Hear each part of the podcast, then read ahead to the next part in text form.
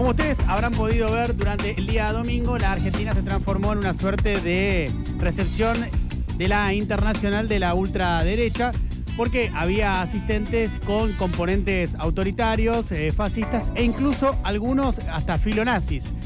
Quedó claro la lista de prioridades y amistades que tiene el presidente Javier Milei definidas el domingo, quedó muy desbalanceado, porque si bien Argentina centra la atención a nivel mundial por lo que representa Javier Milei y lo que además representa para las ultraderechas, quedó desbalanceado porque básicamente las principales figuras estaban en ese espectro ideológico. De hecho, Jair Bolsonaro y Víctor Orbán estaban como invitados principales sentados cuando Milei dio ese discurso de cara a la plaza de los dos congresos y allí había muy pocos mandatarios sentados a un lado y al otro de Milei, dos de ellos eran Orbán y Bolsonaro. Bolsonaro recordemos que su presencia en Argentina generó un fuerte fastidio del presidente Lula da Silva, que ni siquiera envió a su vicepresidente, sino que únicamente envió a eh, un eh, canciller. También molestó mucho la presencia de Eduardo Bolsonaro junto con el expresidente Jair. Recordemos que en campaña Milei le había dicho a Lula corrupto, comunista y un montón de cuestiones eh, más.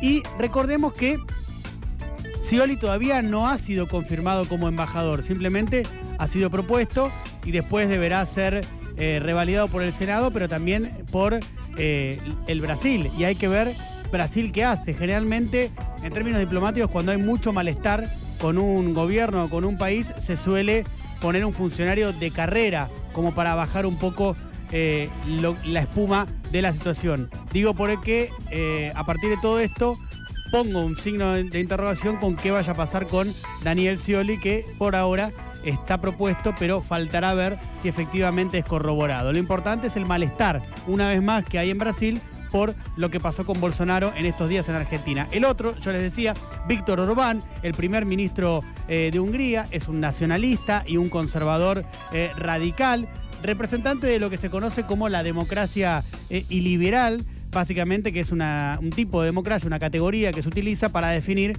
a las democracias donde la falta de libertades civiles es bastante extendida, como ocurre justamente bajo eh, lo que es el gobierno de Víctor Orbán. Es también un autócrata eh, pro-Putin. Curioso esto, porque en, la misma, en el mismo lugar estaba sentado a metros nomás eh, Zelensky, ¿no? El eh, mandatario ucraniano que vino a Argentina buscando algún tipo de liderazgo en Latinoamérica para que su causa sea defendida también en Latinoamérica en un escenario donde empieza a olvidarse la guerra de Ucrania y esto claramente favorece a Rusia. Pero decía de Orbán, un autócrata, también eh, además de pro-Putin, un hombre que está muy en contra de la inmigración, eh, que además está permanentemente combatiendo lo que él llama el lobby LGBT eh, y además eh, eh, tiene componentes antisemitas. Víctor Orbán. Digo, para que vean el combo del tipo de persona que estaba sentada como distinguida figura invitada por Javier Milei. Que también se reunió a su vez Orbán con otro personaje filonazi, literalmente, que es Santiago Abascal. que es el líder de Vox, el partido de ultraderecha español. De hecho, estuvo reunido Orbán. Después de la reunión con Abascal salió y dijo viva Vox entre otras eh, cuestiones. Santiago Abascal es eh, líder de Vox, partido heredero del franquismo. Eh, dio varias declaraciones muy fuertes. En su momento dijo que Pedro Sánchez es una dictadura, a lo que ustedes saben que no es así porque Pedro Sánchez ha sido elegido democráticamente y ha conseguido el consenso necesario para ser reelecto en el Congreso allí en España. Dio este fin de semana una declaración en Clarín, Santiago Abascal, que generó un gran problema en España porque dijo en relación a Pedro Sánchez que el pueblo en algún momento querrá colgarlo de los pies, lo que generó eh, el fastidio no solamente de Sánchez, que salió a repudiar esta barbaridad de Abascal, sino también del propio Núñez Feijó, del PP, el líder del PP, que repudió este tipo de comentarios.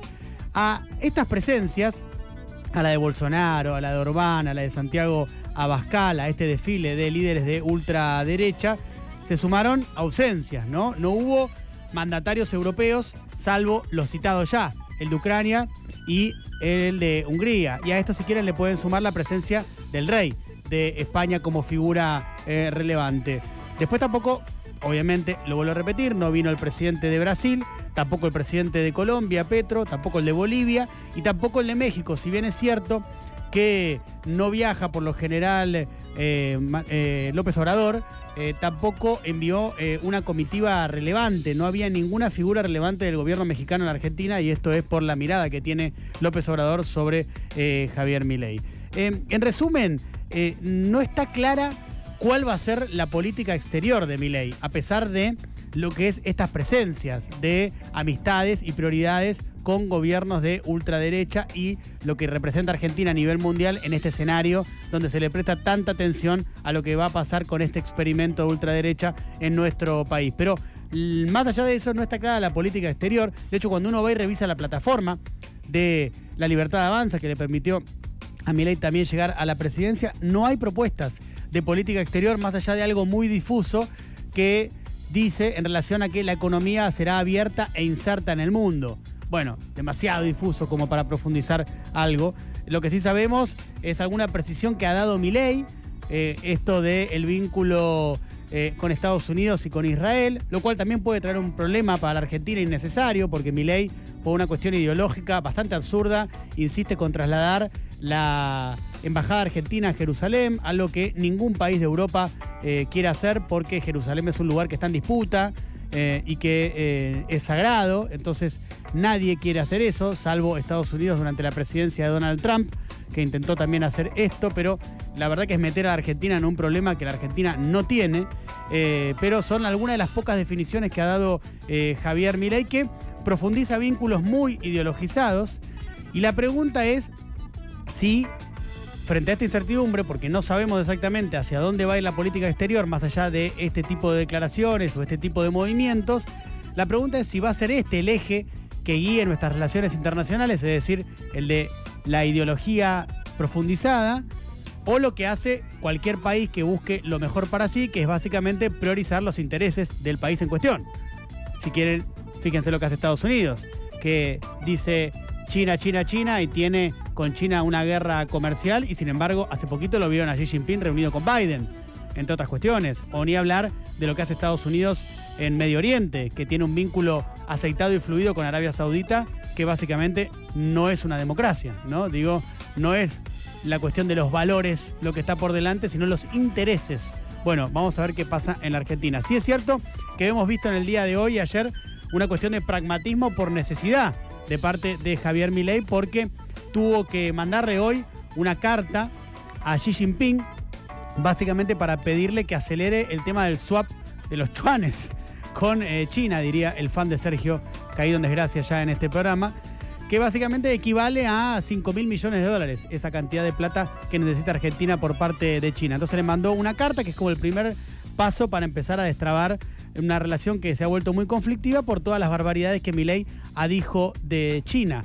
Es decir, todas esas barbaridades que se dijeron no van a ser gratis para Argentina y probablemente China, más temprano que tarde o más tarde que temprano, depende, termine autorizando el swap, pero pedirá a cambio gestos de arrepentimiento. Y eso incluso puede llegar a ser que Milei tenga que visitar China en algún eh, momento para, de esa manera, con esa gestualidad, desdecir todas las barbaridades que había dicho de ese eh, país.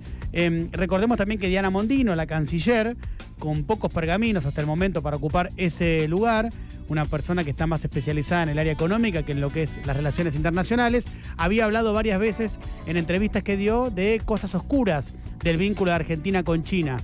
Se refería a eh, no solamente la cuestión de los swap o del swap, sino también a la posibilidad de las obras que se harían y algunas que se están haciendo con eh, inversión china en nuestro país. Claro, lo que pasa es que eso tampoco cae bien, porque eh, es la, actual canciller la que dijo ese tipo de cuestiones en un pasado muy, pero muy cercano.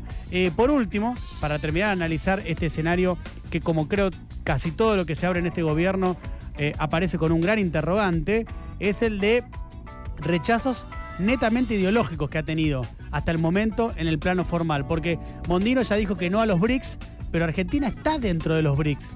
Argentina para salir de los BRICS tiene que hacer que el presidente le mande una carta formal a cada uno de los presidentes integrantes del BRICS, lo cual sería una cuestión en términos diplomáticos bastante grosera y que pondría a la Argentina en un lugar bastante complicado. Hay que ver qué pasa si se efectiviza esto, porque creo que Mondino habla del desconocimiento acerca de que Argentina ya no está en los BRICS. No, no, Argentina está dentro de los BRICS. Y para salir hay que hacer este procedimiento que yo les estoy diciendo. Después otro rechazo netamente ideológico que tiene mi ley es el de la Agenda 2030, ¿no? La agenda contra el cambio climático, que ya vimos que Estados Unidos le puso freno a la Argentina el mismo día que mi ley asumió. ¿Se acuerdan cuando la embajada eh, eh, estadounidense en Argentina felicitó y le puso vamos a trabajar juntos por los derechos humanos y contra el cambio climático? O sea, hay frenos a la ideología de mi ley en política exterior.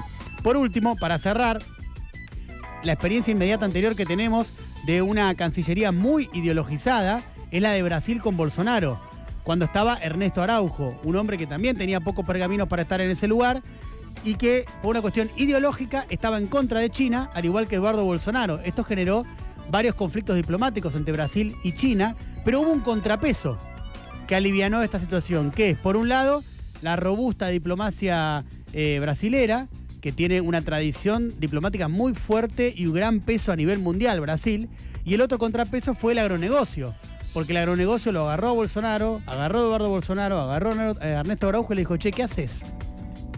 Nosotros tenemos un gran negocio con China. ¿Qué haces? Bueno, esos fueron los dos contrapesos que hubo en ese momento. La pregunta es si tendrá la Argentina un contrapeso de la política exterior de Milei en caso de que, al menos como aparece hasta ahora, se oriente más por ideología que por lo que sea mejor para nuestro país.